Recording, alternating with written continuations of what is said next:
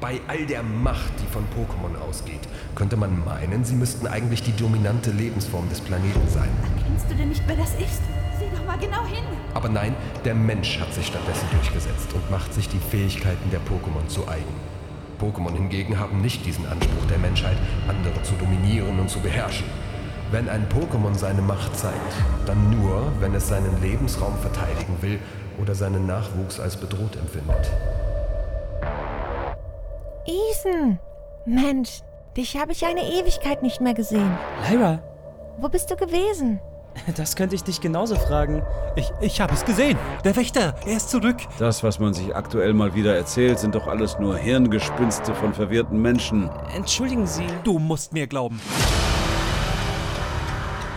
Und wir sind zurück aus der Werbung Team Rocket ist zurückgekehrt. mit einer weiteren Meldung über Team Rocket. Noch ein paar letzte Worte. Wie Augenzeugen bestätigen, Habt Erbarmen! soll es ganz in der Nähe von der Tamiya-Wald Bitte! zu einer weiteren Pokémon-Treibjagd gekommen sein. Wir sind Team Rocket. Celebi, das Zeitreise-Pokémon.